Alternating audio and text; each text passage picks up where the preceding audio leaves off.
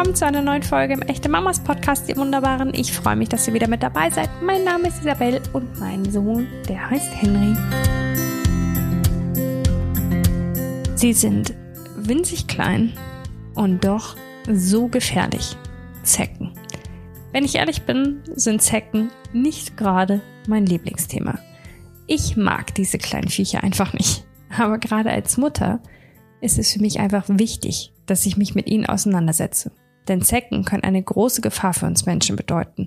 Und weil gerade mein Sohn sich herrlich frei in der Natur bewegt, ist er natürlich auch besonders gefährdet, von einer Zecke gestochen zu werden. Deshalb wollte ich wissen, wie kann ich meinen Sohn am besten vor Zecken schützen und wenn er gestochen wurde, was kann ich tun, um schlimme Folgen für seine Gesundheit möglichst zu vermeiden? Weil ich fundierte Antworten auf meine Fragen halten wollte, habe ich jemanden gefragt, der sich wie kein zweiter mit Zecken auskennt. Professor Dr. Jochen Süß forscht nämlich seit 1989 an Zecken und an von Zecken übertragenen Krankheitserregern. Er verrät uns alles, was wir wissen müssen. Bevor wir mit der Folge starten, stelle ich euch den Sponsor der heutigen Episode vor. Pfizer. Wisst ihr, welches Tier das gefährlichste in Deutschland ist? Kleiner Tipp, es hat mit dem heutigen Thema zu tun. Es ist nämlich die winzige Zecke. Sie kann mit ihrem Stich gefährliche Krankheitserreger übertragen, zum Beispiel FSME-Viren. FSME steht für Frühsommer Meningoenzephalitis und ist eine Erkrankung der Hirnhäute und des zentralen Nervensystems, die nicht mit Medikamenten heilbar ist. Je nach Verlauf kann eine FSME zu schweren gesundheitlichen Folgen wie Lähmung oder Schluck- und Sprachstörung führen. Und an alle Stadtmenschen, auch auf Spielplätzen, in Biergärten oder im heimischen Garten können Zecken lauern. Die kleinen Spinnentiere halten sich gern in Gräsern, Büschen und Wiesen auf. Abgestreift vom Grashalm krabbeln sie auf unseren Körper und suchen sich ein schönes Plätzchen, um zuzustechen. Oh, kein Wunder, dass unsere kleinen Draußenspieler besonders gefährdet sind.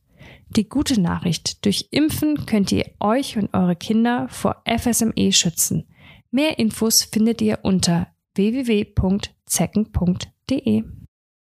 Herr Dr. Süß, herzlich willkommen im Echte Mamas Podcast. Ich freue mich sehr, dass Sie uns heute als Experte zur Seite stehen. Guten Tag. Wir haben das Thema Zecken. Auf den ersten Blick vielleicht nicht das Lieblingsthema manch einem, aber ein so, so wichtiges Thema, besonders wenn man kleine Kinder hat. Wann und wo droht besondere Gefahr vor Zecken? In welchen Gebieten tummeln sie sich und gibt es Jahreszeiten, in denen sie besonders aktiv sind? Also zurzeit ist äh, wirklich Zeckenhochsaison.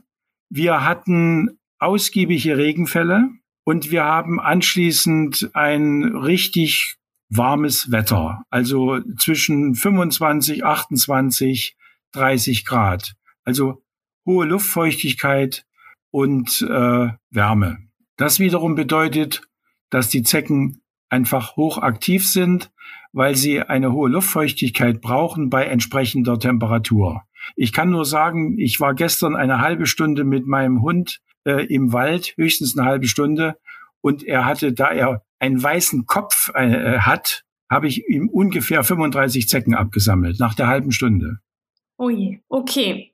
Das heißt aber, äh, Sie haben Hochsaison, aber wir können uns nicht darauf verlassen, dass Zecken nur im Sommer aktiv sind, richtig? Das ist richtig. Also aufgrund äh, des äh, Klimawandels, den kann man ja schon so bezeichnen, ist, sind die, die, die Temperaturen rund ums Jahr bereits äh, angestiegen. Das heißt, der Zecke ist es gleichgültig, äh, wie wir die äh, im Moment äh, die Jahreszeit benennen. Wenn ungefähr sieben Grad Celsius am Boden sind, kann die Zecke langsam aktiv werden. Und je weiter die Temperatur ansteigt, umso aktiver wird sie. Und optimal ist das eben, wie gerade geschildert, bei 18 bis 25 Grad und hohe Luftfeuchtigkeit. Und das wiederum kann durchaus fast rund ums Jahr inzwischen so äh, ablaufen. Okay. Und wenn man mal so ein bisschen ähm, nach den vorkommenden Orten schaut, sind wir in der Stadt, in städtischen Gebieten sicherer vor Zecken als auf dem Land? Oder gibt es auch tatsächlich Zecken in der Stadt? Ja, also wir wissen von den meisten Stadtparks in Deutschland, dass dort hohe Zeckenaktivität ist. wenn wir zum Beispiel ähm, in, in München die Stadtparks äh, betrachten, dort findet man regelmäßig Zecken in großen Mengen. Dort sind auch Kleinsäuger unterwegs, also die, die Wirte von den Zecken. Ähm, auf dem Lande ist es ähnlich konfiguriert und äh, besonders intensiv ist die Zeckenaktivität im Wald, in Mischwäldern, weil dort äh, die Laubstreu für die Zecken ein sehr, sehr gutes Biotop ist. Also wir haben eigentlich überall inzwischen die Chance, äh, von Zecken attackiert zu werden. Okay, das hört sich natürlich nicht so gut an. Ähm, wie ist es denn? Ähm, tummeln sich Zecken überall auf den Bäumen, auf der Wiese, in Büschen oder nur an ganz äh, auf bestimmter Höhe zum Beispiel? Lassen sie sich gerne fallen oder krabbeln sie gerne hoch? Wie, wie ist das? Ja, also die Zecke hat ja ein bestimmtes biologisches Programm, um das mal kurz zu nennen.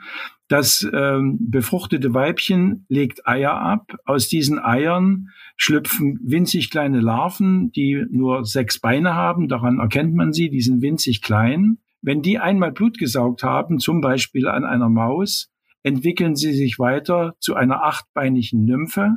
Und wenn diese Nymphe erneut an einem Wirt Blut gesaugt hat, dann entwickelt sie sich zum erwachsenen Tier. Diese Tier, also diese Stadien der Zecken sind unterschiedlich groß und äh, da haben wir schon das Problem ähm, erkannt. Die kleinen Larven, die bleiben in der Regel am Boden, weil sie nur in der Lage sind, aufgrund ihrer winzigen Mundwerkzeuge, dass sie eben nur an Kleinsäugern wirklich saugen können. Die, die Nymphen sind dann schon größer, sind äh, auch schneller und aktiver. Die sind dann in der Lage, auch durchaus, äh, sage ich mal, einen, einen Hasen äh, zu attackieren oder also größere Tiere. Und folglich steigen sie auch in der Vegetation etwas höher auf. Und die erwachsenen Zecken, die können dann durchaus bis 1,20 Meter, 1,50 Meter ähm, in der Vegetation nach oben steigen und äh, attackieren dann eben größere Tiere oder auch den Menschen, der vorbeistreicht. Und so erklärt sich äh, die unterschiedliche Höhensituation bei der Suche nach einem Blutwirt für die Zecken. Und das, was aber nicht stattfindet, ist, was immer wieder kolportiert wird, dass die Zecken eben die Bäume hochsteigen und sich dann fallen lassen auf den Wirt, das ist ja auch, äh, sage ich mal, einfach biologischer Unsinn. Warum sollte die Zecke das tun, so aufzusteigen, runterzufallen und in der Regel dann neben den Wirt zu fallen? Das macht sie nicht. Sie wird ja abgestreift von dem vorbeilaufenden Wirt. Ich wusste persönlich gar nicht, dass es verschiedene ähm, Stadien einer Zecke gibt. Das ist sehr interessant. Vielen Dank, dass Sie uns da schon mal durchgeführt haben. Jetzt kommen wir zu einem besonders wichtigen Teil, nämlich dem, in dem wir über die Krankheitserreger sprechen, die von Zecken übertragen werden können. Können Sie uns dazu etwas sagen? Ja, also wenn wir jetzt von Zecken sprechen, dann meinen wir erstmal äh, zu mehr als 95 Prozent den gemeinen Holzbock. Also das ist die Zecke, die in Deutschland nicht nur am meisten vorkommt, sondern auch am, die meisten Erreger überträgt. Und die wichtigsten äh, ähm, äh, Erreger von durch Zecken übertragenen Erkrankungen sind einmal ein Virus. Das ist das Virus, das FSME-Virus, also das Virus, was eine ähm, Hirnhautentzündung äh, beim Menschen, auch beim Tier hervorruft oder auch noch schwerere Verläufe, also bis hin zu einer Hirnentzündung führen kann. Dagegen kann man impfen. Und auf der anderen Seite gibt es Bakterien, bakterielle Erreger, die von Zecken, also von diesem Holzbock, übertragen werden. Und diese Bakterien, das sind die sogenannten Borrelien, das sind so schraubenförmige Bakterien, die äh, rufen die sogenannte Borreliose oder nach dem Entdeckungsort die sogenannte Leimborreliose hervor. Und das ist eine bakterielle Erkrankung, die auch durchaus das zentrale Nervensystem befallen kann, aber auch in späteren Stadien die Muskulatur, Gelenke, also auch zu einer, einer Arthritis-ähnlichen, äh, einem Arthritis-ähnlichen Verlauf führt, aber eben auch zu einer sogenannten Neuroborreliose, also Befall des, des zentralen Nervensystems. Und gegen diese Erkrankung gegen diesen Erreger, diesen bakteriellen Erreger, gibt es keinen Impfstoff, aber es gibt sehr wirksame Antibiotika und damit kann man diese, diese Erkrankung durchaus äh, besiegen. Ziel ist es natürlich, einen Zeckenstich möglichst zu vermeiden, aber wenn es doch zu einem Stich kommt, wie entfernt man die Zecke korrekt? Auch da gibt es viele Legenden. Äh, das Einfachste ist, wenn man einen solchen Zeckenstich, eine angesogene Zecke entdeckt, dass man diese sofort entfernt. Und das kann man effektiv machen, indem man einfach eine Pinzette nimmt, hautnah unter die Mundwerkzeuge der Zecke diese Pinzette schiebt, fest zudrückt, die Zecke etwas hin und her hebelt und herauszieht. Alternativ, was auch sehr gut funktioniert, sind diese sogenannten Zeckenkarten. Das sind so wie eine, ja, wie eine äh, Kreditkarte geformt. Und die haben kleine und größere Einschnitte, so Kerben. Und damit kann man auch unter die Zecke fahren und die Zecke heraushebeln. Das beides funktioniert sehr, sehr gut. Ich untersuche meinen Sohn tatsächlich jeden Abend und schaue gründlich, ob er von einer Zecke gestochen wurde. Gibt es dabei Körperstellen, die wir besonders beachten sollen, die wir unbedingt checken sollten, weil sich Zecken diese bevorzugt aussuchen? Ja, also bei, bei Kindern äh, ist es wirklich äh, wichtig, auch im Sommer äh, zum Beispiel, dass die Kinder eine Mütze aufsetzen, was natürlich bei, bei Hitzetemperaturen lästig ist, weil die Zecken bei Kindern auch aufgrund der Körpergröße von Kindern sich sehr häufig am Haaransatz äh, einfinden. Und man soll also seine Kinder, natürlich sich selber auch, aber seine Kinder vor allen Dingen, wenn man aus äh, von Spaziergängen aus der Natur kommt, dann auch am, am Haaransatz äh, inspizieren und äh, die Kinder aber auch entkleiden und bei guter Beleuchtung vorn und hinten betrachten. Denn äh, die, wir sehen bei uns diese braun bis rötlich gefärbten Zecken auf unserer Haut sehr gut und können sie in der Regel noch absammeln und unschädlich machen, bevor sie überhaupt äh, angesogen sind, also bevor sie in den Stichkanal eingedrungen sind.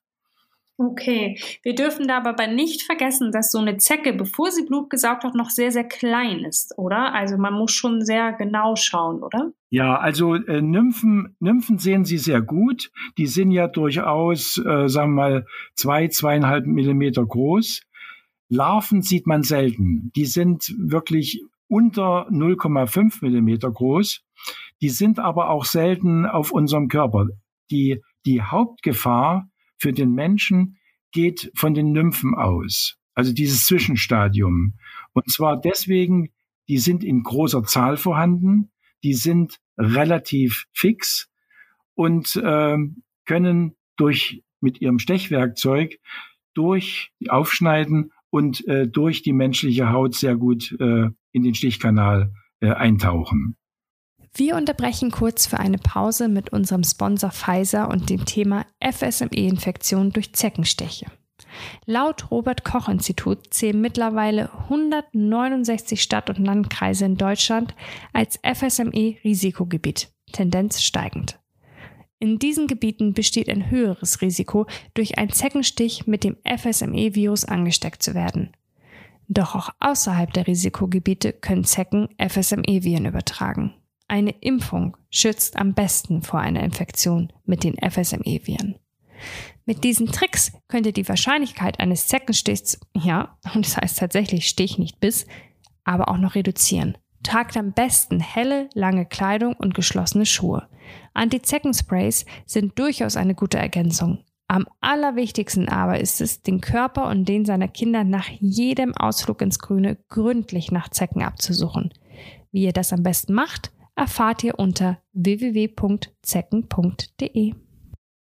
Wenn es nun so weit gekommen ist, dass eine Zecke zugestochen hat und wir sie Gott sei Dank gefunden und schnell entfernt haben, was sollten wir dann beachten nach so einem Zeckenstich? Wie sehen die nächsten Schritte aus? Ja, also das Wichtigste ist erstmal Ruhe bewahren. Wenn eine Zecke angesogen ist, so wie gerade diskutiert, die eben mit einer Zeckenkarte oder einer Pinzette rausziehen und dann einfach sich das Datum merken und die Einstichstelle merken, weil ja in den nächsten Wochen durchaus noch diese sogenannte Wanderröte entstehen kann, die dann schon ein Zeichen ist für eine beginnende klinische Borreliose. Deswegen sollte man diese Stelle eben notieren und ungefähr sechs, sieben Wochen äh, unter Beobachtung halten, ob sich dort eine, eine flächenhafte Rötung ausbreitet. Wenn das passiert, dann bitte sofort zum Arzt gehen, ihm diese Geschichte schildern, ihm die Stelle zeigen und äh, denn dieses, diese, diese Rötung, dieses sogenannte Erythem, das verschwindet auch wieder, äh, wenn man es nicht entdeckt hat. Das ist völlig empfindungs- und reizlos, verschwindet wieder, aber die Borreliose, äh, die klinische Borreliose entwickelt sich im Körper weiter. Und deswegen äh, unbedingt zum Arzt gehen. Und auch zum Arzt gehen, wenn man eine solche Wanderröte nicht hat, sondern äh, nur, das ist für uns das Phänomen Fieber nach Zeckenstich, wenn man einen, eine fieberhafte Erkrankung beginnt nach einem bemerkten Zeckenstich, dann unbedingt zum Arzt gehen und ihm das gleich sagen. Es gibt auch Borreliosen, wo eine solche Wanderröte nicht auftritt, aber trotzdem eine klinische Borreliose abläuft. Also da muss man, muss man wirklich äh, einfach die Dinge notieren und dann eben nicht vergessen. Nun haben wir vorhin schon einmal gesagt, Ziel ist es natürlich, am besten gar nicht erst gestochen zu werden, also unsere Kinder vorab zu schützen. Wie können wir sie denn am besten vor Zecken schützen, damit es gar nicht erst zu einem Stich kommt? Also es gibt ja, also erstmal, äh, um die Gefahr einer FSME, dieser Viruserkrankung des zentralen Nervensystems, extrem, fast vollständig zu minimieren, wenn man in einem mit einem äh, Virus belegten Zeckengebiet das ist ja äh, publiziert, die Karten äh, von Deutschland und auch von, von äh, anderen Ländern, die sind publiziert. Wenn man also in eine solche, in eine solche Risikozone einreist oder dort wandert oder ähnlichem, das sollte man nur tun, wenn man geimpft ist. Dann ist dieses Problem zu 99 Prozent, weil die Impfstoffe sehr, sehr gut wirksam sind, ausgeschlossen. Und das hat noch einen besonderen weiteren Charme. Wenn Sie gegen FSME geimpft sind, dann kann, wenn eine fieberhafte Erkrankung nach dem Zeckenstich auftritt, dann kann das nur noch eine Borreliose sein, in Anführungsstrichen, die man ja gut behandeln kann, oder eine der wenigen ganz seltenen ähm, durch Zecken übertragenen Erkrankungen. Dann auf jeden Fall auch zum Arzt gehen. Und ähm, das ist das eine. Das andere ist, es gibt auf dem Markt in den, äh, in den Reformhäusern, in den Drogerien, in den Apotheken eine Vielzahl von zeckenabwehrenden Mitteln. Da gibt es welche, die funktionieren und da gibt es welche, die funktionieren nicht. Und deswegen äh, hat sich die Stiftung Warntest äh, diesem, diesem Problem äh, verschrieben und äh, testet in regelmäßigen Abständen die auf dem Markt oder wesentliche Teile der auf dem Markt befindlichen zeckenabwehrenden Mitteln und veröffentlicht in den Testheften dann entsprechend die Ergebnisse und diese Ergebnisse fußen auf wissenschaftlichen Untersuchungen, auf die kann man sich verlassen. Und wenn dann eben steht, dieses oder jenes Mittel wirkte in unserem Testsystem nicht, dann sollte man die eben auch nicht benutzen, sondern die anderen, die ausgewiesenermaßen wirken. Okay. Ich habe gehört, dass auch die Kleidung zum Schutz beitragen kann. Also Kleidung ist in mehrfacher Hinsicht interessant für die Zeckenabwehr. Zum einen sollte man im, im Sommer oder wenn man in Zeckengebiete geht, helle Kleidung tragen. Das äh, hängt damit zusammen, Zecken haben zwar keine Augen, die sehen also nicht, ob sie auf hellem oder dunklen Untergrund sind. Aber wir können die braun bis äh, dunkelrot gefärbten Zecken sehr gut erkennen und können sie eben absammeln und unschädlich machen. Ein weiteres äh, Problem, was äh, mit der Kleidung im Zusammenhang steht, ist äh, die Tatsache, man soll Kleidung tragen, die an den Bündchen, an den, an die, an, am Bein und an den Armen entsprechend eng abschließen, weil dann die Zecke gehindert wird, ähm, praktisch da reinzukriechen und äh, auf dem Körper sich dann zu bewegen und dann irgendwo einzustechen. Und diese Einstichstellen, die da besonders bevorzugt sind, die Zecke will ja Blut gewinnen. Das heißt, sie sucht sich Gebiete an unserem Körper aus, die dünnhäutig sind, wo sie also mit ihrem Mundwerkzeug leicht reinkommt und an die Mikrokapillaren herankommt und, äh, und die feucht sind. Also das ist meistens in den Kniekehlen, dann äh, in der Leistengegend, äh, am Haaransatz, aber auch äh, in der Ellenbeuge und äh, also an solchen Stellen, die feucht sind, dünnhäutig und reich durchblutet. Und die sollte man natürlich besonders äh, inspizieren. Man hat weniger Zeckeneinstiche, zum Beispiel ähm, auf der Haut der Oberschenkel, zum Beispiel, äh, weil die Haut dort relativ dick ist. Und da sucht sich die Zecke lieber ein Gebiet, wo es dünner und lauschiger ist. Ich finde ja, und das habe ich in der Vorbereitung auf dieses Interview auch nochmal festgestellt, Zecken und die Krankheitserreger, die von ihnen übertragen werden können, sind echt nicht zu unterschätzen. Dennoch habe ich das Gefühl, dass genau das manchmal passiert. Was denken Sie? Glauben Sie, dass Zecken bzw. die Gefahr, die von ihnen ausgeht, unterschätzt werden? Äh, das kann ich jetzt für die breite Bevölkerung nicht sagen. Ich hoffe nicht. Äh, die Zecke oder die Zecken, über die wir jetzt sprechen, die sind ja auch mal nicht unberechtigt als äh, das gefährlichste Tier Deutschlands apostrophiert worden. Denn ähm, es kommt ja noch ein Umstand hinzu, den wir bis jetzt noch nicht berührt haben, dass die Zecke eben von der Evolution, von ihrer Entwicklungsgeschichte her recht gut bedacht ist, dass wir zum Beispiel mehr als 60 Prozent der Zeckenstiche überhaupt nicht merken, weil wir sie nicht sehen und weil wir sie nicht spüren können. Also wenn zum Beispiel ein Single äh, von einer Wanderung kommt und ist von Zecken am Rücken oder am Po oder, oder in den Kniekehlen gestochen worden, dann kriegt man das nicht mit und kann eben auch so eine Wanderröte nicht erkennen. Das ist, also es kann fatal sein. Deswegen ist äh, die Zecke aus mehrfacher Hinsicht wirklich, und da mache ich keinerlei Panik, es ist einfach so, wenn Sie die Zahlen an äh, durch Zecken übertragene Krankheiten erkrankte äh, Patienten sich anschauen, dass wir also mehrere hundert FSME-Patienten im Jahr haben, die erstmal identifiziert worden sind und in Deutschland mindestens, wahrscheinlich mehr, 100 bis 120.000 Erkrankungen an Borreliose. Und das muss man eben einfach ernst nehmen. Aber die andere Seite ist, das sage ich immer, äh, wir sollen uns bitte die Freude am Wandern, die Freude an der Natur nicht vermiesen lassen, weil wir, was wir jetzt auch gerade diskutiert haben, eine ganze Menge von Abwehrstrategien und auch prophylaktischen Strategien haben, dass wir, wenn wir ein bisschen äh, die Biologie der Zecken uns verinnerlichen, dass wir die Möglichkeit haben, hier ganz viel an Abwehr zustande zu bringen und eben die Natur weiter genießen können. Das ist doch ein schönes Abschlusswort. ähm, ich glaube, es ist, wie Sie sagen, es ist wichtig, sich zu informieren und sich zu schützen, ja. auch vorbeugend äh, Maßnahmen zu treffen. Vielen Dank, dass Sie uns als Experte da ähm, ja, zur Seite gestanden haben, damit wir einfach ein bisschen mehr wissen über die Gefahr und wie wir uns vor ihr schützen können. Vielen, vielen Dank, Dr. Ich danke Ihnen auch. Dankeschön. Alles Gute. Vielen Dank, Professor Dr. Süß, für diesen ja, Experteneinblick, der ganz, ganz sicher vielen Mamas und Papas hilft, um ein bisschen besser die Gefahr einschätzen und erkennen zu können und vor allen Dingen auf sie reagieren und vorbeugend Maßnahmen ergreifen zu können.